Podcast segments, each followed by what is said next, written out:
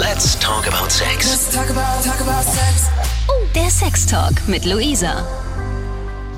Schön, dass du wieder eingeschaltet hast. Hier ist dein Let's Talk About Sex Podcast. Ich bin Luisa und spreche heute mit Luisa. Luisa hat eine To-Do-Liste, was sie sexuell alles noch erleben möchte.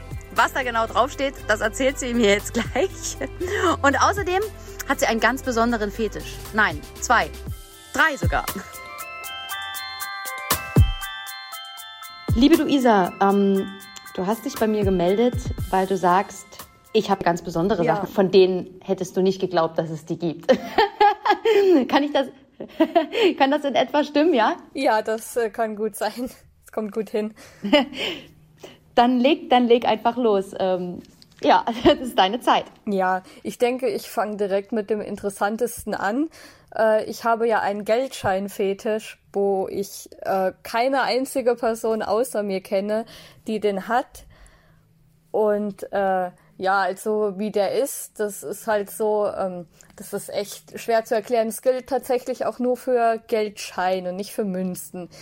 Ähm, das ist irgendwie so, wenn ich jetzt zum Beispiel jemanden hätte, den ich äh, eben sexuell anziehend finde und ich möchte mit dem was haben und der würde mir irgendwie so, ähm, während wir noch so miteinander flirten, keine Ahnung, vielleicht tanzen oder äh, strippen oder irgendwie sowas, äh, wenn wir irgendwie sowas davor machen, um uns halt äh, aufzugeilen und der würde irgendwie mit so einem Geldschein dann ankommen und mit den in äh, Slip stecken oder in BH, dann macht mich das halt voll an. Ich habe auch keine Ahnung, warum das so ist, aber äh, mich erregt das dann tatsächlich die Geldscheine. Ich, ich weiß nicht wieso.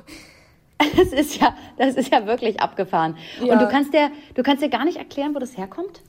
Nee, tatsächlich gar nicht. Also ähm, es, es muss irgendwie, also ich reime das zusammen, dass es irgendwie schon sowas mit diesem äh, Stripperinnenverhalten zu tun haben muss. Also irgendwie so mit äh, Stripclubs, weil die Ja. das da ja auch machen. Aber ich bin ja keine Stripperin. Ich habe auch noch nie äh, in einem Stripclub getanzt oder sowas. Aber das ist ja eigentlich genau das. Aber äh, ich weiß halt nicht warum. Also ich verstehe so nicht diese Verbindung. Also ich gehe jetzt mal davon aus, dass wenn ich jetzt Stripperin wäre, mir das irgendwie gefallen würde aufgrund diesen diese Fetisches. Aber äh, ja, ich weiß auch nicht warum.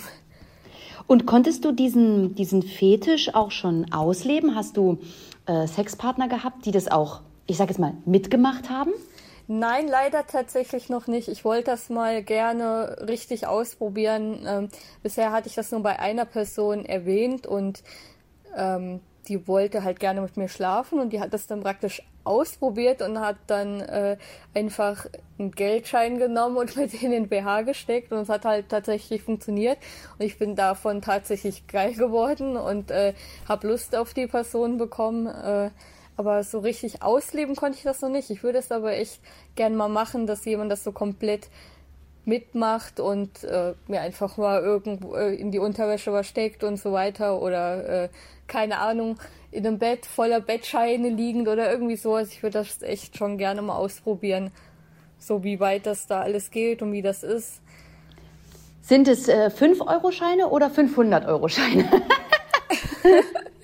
Da, da, das weiß ich tatsächlich nicht. Also bisher waren es äh, bis 50er, also mehr als 50er, äh, weiß ich nicht. Ich glaube nicht, dass das einen Unterschied macht tatsächlich. Ich glaube, Geldschein ist Geldschein irgendwie. Die Frage ist ja, wenn du noch gar nicht weißt, ob es irgendjemanden gibt, der diesen Fetisch teilt, ne? Was ist denn das für ein Gefühl, dass man so eine Vorliebe hat und eigentlich gar nicht weiß, ob die, ja, ob, ob, ob es noch mal jemanden gibt, der das so mag?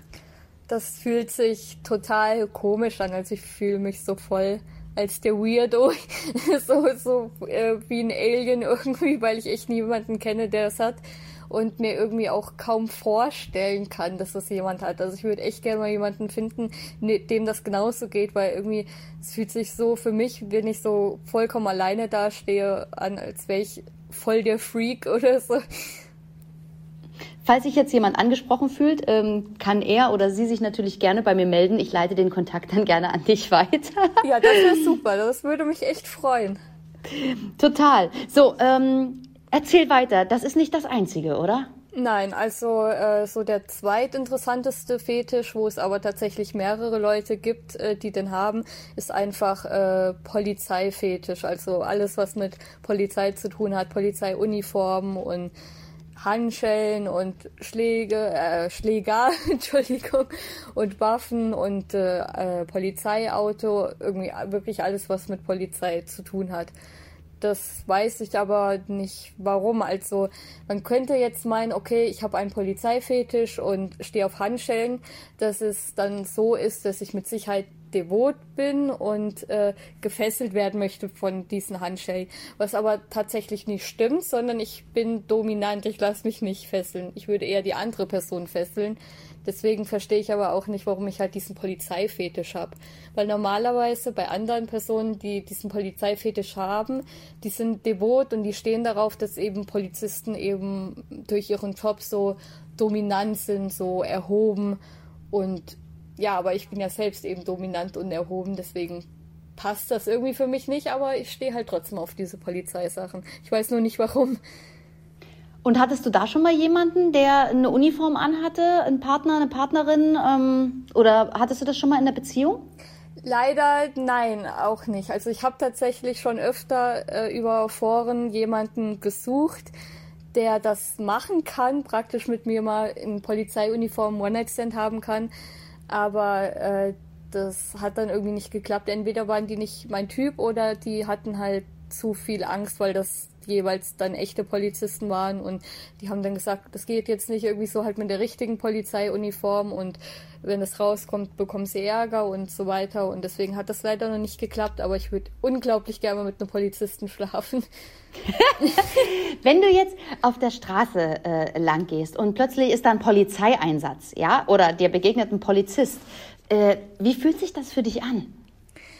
Ähm, ja, also wenn dann natürlich ein Unfall ist oder so, oder gerade irgendwas Schlimmes passiert, dann habe ich keinerlei dieser Gedanken. Dann ist das natürlich sofort weg und äh, das wäre auch dann echt komisch, wenn da gerade irgendwie jemand einen Unfall gebaut hat und ist verletzt und so weiter und ich würde dann nur den Polizisten hinterher schwärmen. Dann ist das natürlich komplett weg. Aber ähm, wenn ich zum Beispiel auf einem Markt bin und äh, auf irgendeinem äh, ja, ich weiß nicht, wie die, diese ganzen Märkte he äh, heißen, wo dann irgendwie mal eine, ach, äh, ein Riesenrad steht oder sowas. Und da laufen halt Polizisten drüber und, und gucken einfach dann äh, halt, dass alles in Ordnung ist, dann gucke ich den schon nach und denke mir so, oh mein Gott, Polizei, uh. Ähm, du hast aber gerade gesagt, dass du eigentlich nicht der devote Typ bist, sondern der dominante. Ja, tatsächlich, ähm, ich bin dominantes und das ist auch mein äh, dritter Fetisch dann eben schon dieses ganze Herrinnen-Dings und äh, Sklaven haben. Das wäre dann der dritte Fetisch. Ähm, und hast du das schon mal ausleben können? Äh, nicht so ganz. Ich hatte jetzt nicht äh, noch keinen Sklaven direkt. Äh, also nur so übers Internet hatte ich schon Sklaven, aber jetzt noch nicht im realen Leben. Also Internet war schon gut, aber äh, bisher habe ich mich noch nicht dran getraut, das im realen Leben wirklich so zu machen und umzusetzen. Was ich aber im realen Leben schon hatte, ist ein Mann, der vollständig devot war im Bett und äh, eben alles gemacht hat, was ich gesagt habe und der sich dominieren hat lassen. Und ich bin auch sadistisch, also stehe auch darauf, äh, Schmerzen geringfügig zuzufügen. Und äh, er war da das perfekte Gegenstück. Er war devot und äh, masochistisch, also er stand darauf, auf Schmerzen und ihm habe ich dann halt ein bisschen Schmerzen zugefügt und äh, er hat eben alles gemacht, was ich wollte und war unterwürfig und habe den äh, seinen Orgasmus auch hinausgezögert und dann gab es Belohnungen und Strafen praktisch und äh, ja, da habe ich halt das, das erste Mal richtig gemerkt, dass das tatsächlich ein Fetisch ist und ich wirklich halt dominant bin und das war halt richtig geil. Und äh, trägst du auch ein Domina-Outfit? Äh, nein, nein, tatsächlich nicht. Willst du das auch mal ausprobieren? Äh, nee, das äh, interessiert mich tatsächlich nicht. Es geht wirklich nur um die Handlungen. Also Outfit ist mir da wirklich egal. Ich würde da normal normale Klamotten anhaben. Und lass uns nochmal auf das äh, Thema mit dem Sklaven zurückkommen. Ja. Ähm, die, du hast das online gemacht. Wie kann ich mir das vorstellen? Ja, also es gibt, äh, ja, also es war zum Beispiel so, dass ich, ich hatte halt äh, Sklaven, äh, ja, Online-Sklaven, der, ach, wie, wie, wie erkläre ich das denn am besten, der äh, hat mich dann halt, der schreibt, der sieht mich dann immer und sagt Herren und so weiter und der muss dann halt einfach Aufgaben machen. Ich musste dann irgendwelche Aufgaben geben, dass der, der muss irgendwas machen und davon muss er mir dann einen Videobeweis schicken oder ein Fotobeweis und das müssen halt Aufgaben sein, die geringfügig demütigend sind und äh, erniedrigend und äh, ja, das, das war es eigentlich schon. Also der muss dann eben Aufgaben erfüllen und äh, schickt mir dann Beweise davon und ja, das machen so Online-Sklaven. Ach, das ist ja interessant. Ja. Was darf ich fragen? Äh, verrätst du uns eine eine Aufgabe, die du ihm gestellt hast? Ja, ich habe gerade schon überlegt, was das eine war. Ich glaube, ich krieg's nicht mehr so ganz zusammen. Ist jetzt nämlich schon eine Weile her.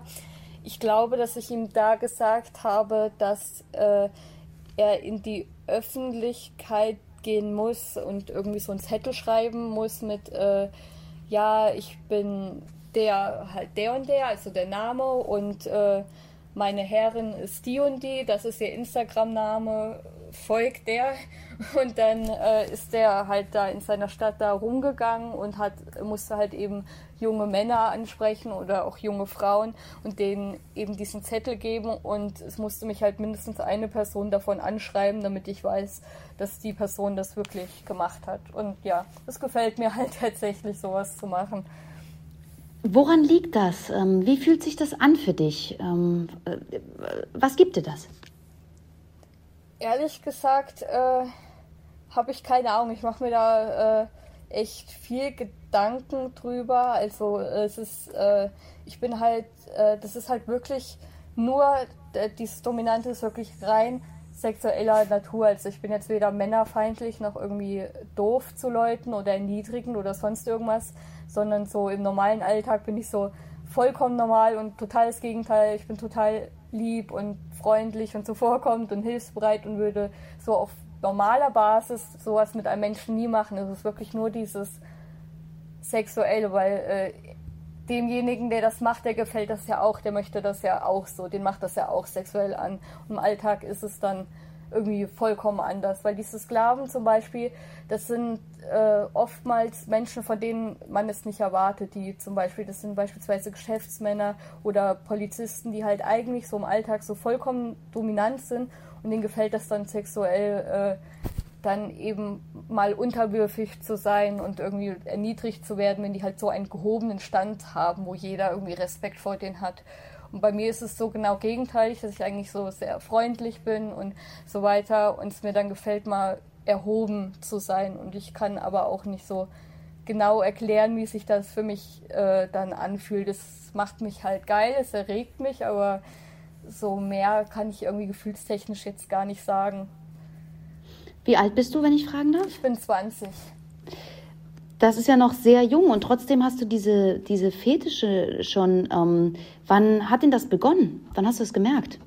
Ah, also ich hatte 2015 mein erstes Mal. Ich hatte dann erstmal äh, drei Beziehungen und nach der dritten dann, die dritte hat im November 2017 geendet. Seitdem habe ich dann angefangen, eben regelmäßig One-Night-Stands zu haben. Und dann irgendwie bei jedem One-Night-Stand habe ich halt irgendwas dazugelernt. Und irgendwie dann Fetische entdeckt und so weiter. Das kam dann einfach mit der Erfahrung. Ich hatte dann halt wirklich sehr viele äh, One-Night-Stands, weil ähm, ich eben gerade viel lernen möchte und viel entdecken möchte in der Erotikwelt und viel Erfahrung machen möchte und dann kam das irgendwie ganz schnell sehr viel zum Vorschein, so dann, weil ich mich dann angefangen habe auszuleben und alles auszutesten und halt zu schauen, was gefällt mir, was gefällt mir nicht und so weiter. Und dann habe ich halt sehr viel entdeckt. Diese ähm, Beziehung, die du geführt hast, ähm, haben die dich irgendwie erfüllt? Wie war da das Sexualleben?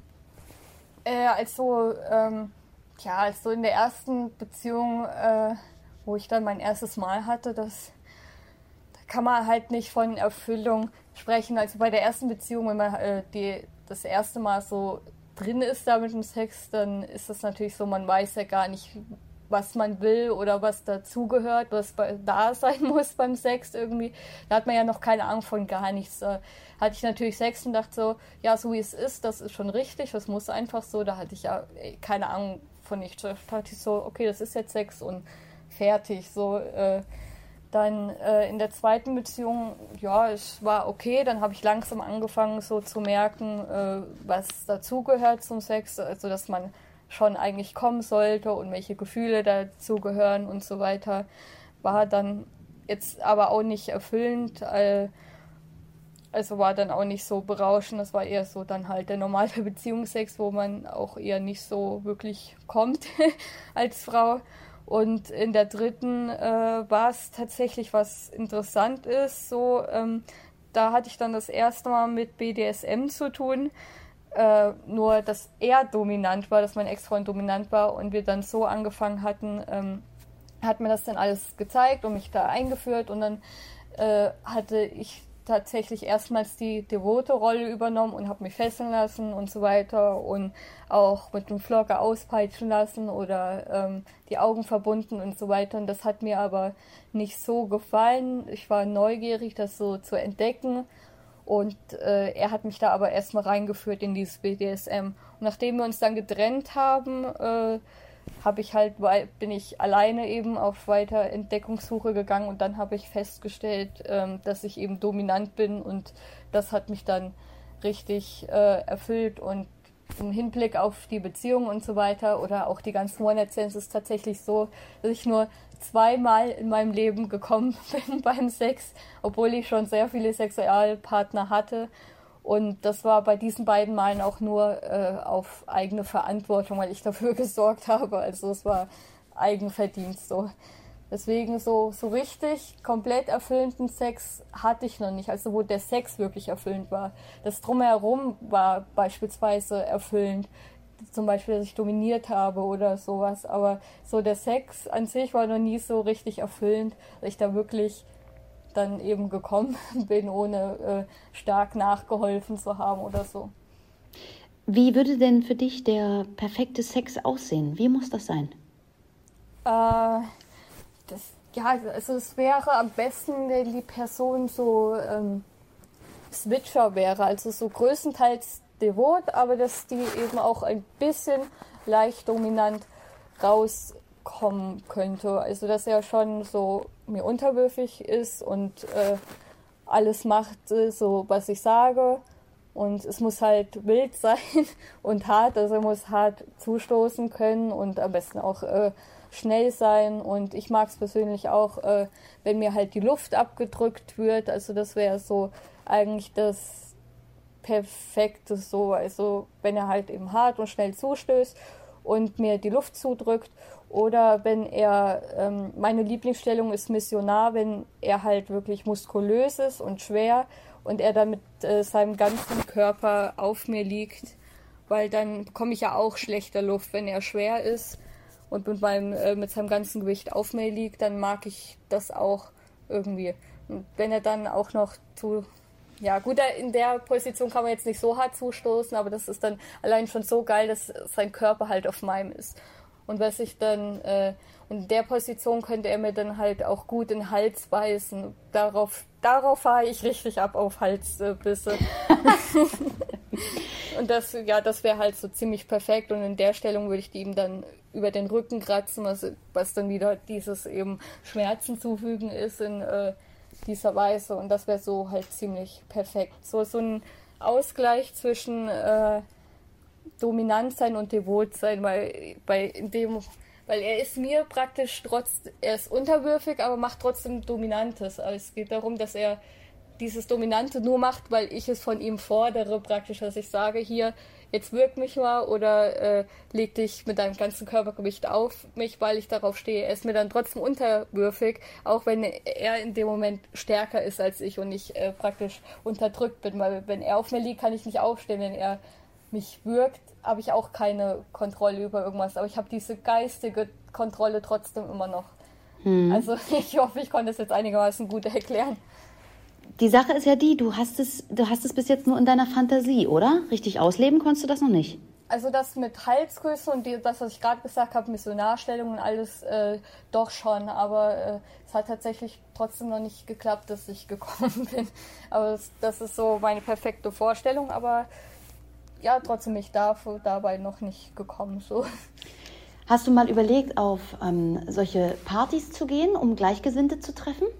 Äh, nein, tatsächlich noch nicht. Also äh, ja, ich überlege mal irgendwie ins schon in einen Swingerclub zu gehen oder in so einen BDSM-Club. Aber da weiß ich nicht, ich wohne ziemlich auf dem Dorf, hier gibt es nicht, gibt sowas nicht leider. Deswegen, das ist nicht so äh, einfach leider. Ich würde es aber schon mal machen. Also jetzt nicht so auf diese Partys, aber eben in diese Clubs, wo alles ruhig ist, wo man nicht feiert, sondern wirklich nur diese sexuellen Sachen kennenlernt und sich austauscht.